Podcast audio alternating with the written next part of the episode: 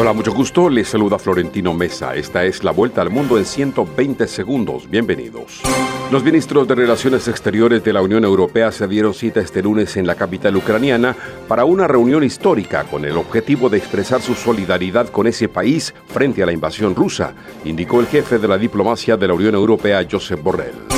Cinco cardenales conservadores de Europa, Asia, África y América han desafiado al Papa Francisco a ratificar las enseñanzas católicas sobre la homosexualidad y la ordenación de mujeres antes de una importante reunión en el Vaticano en la que se debatirán estos temas controversiales.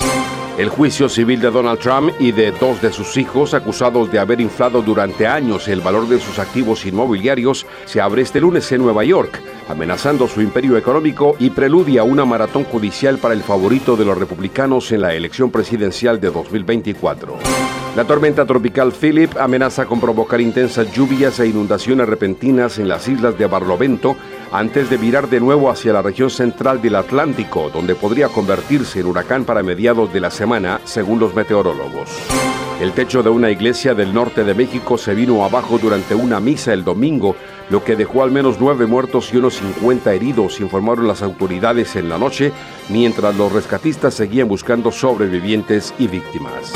Venezuela acusó a Guyana de tener una actitud arrogante y hostil después de que el gobierno guyanés se negara a participar en la reunión propuesta por el presidente Nicolás Maduro para resolver la controversia territorial entre ambos países.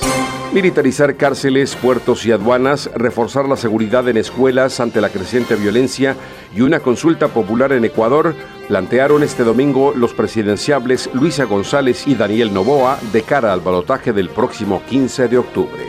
Esta fue la vuelta al mundo en 120 segundos.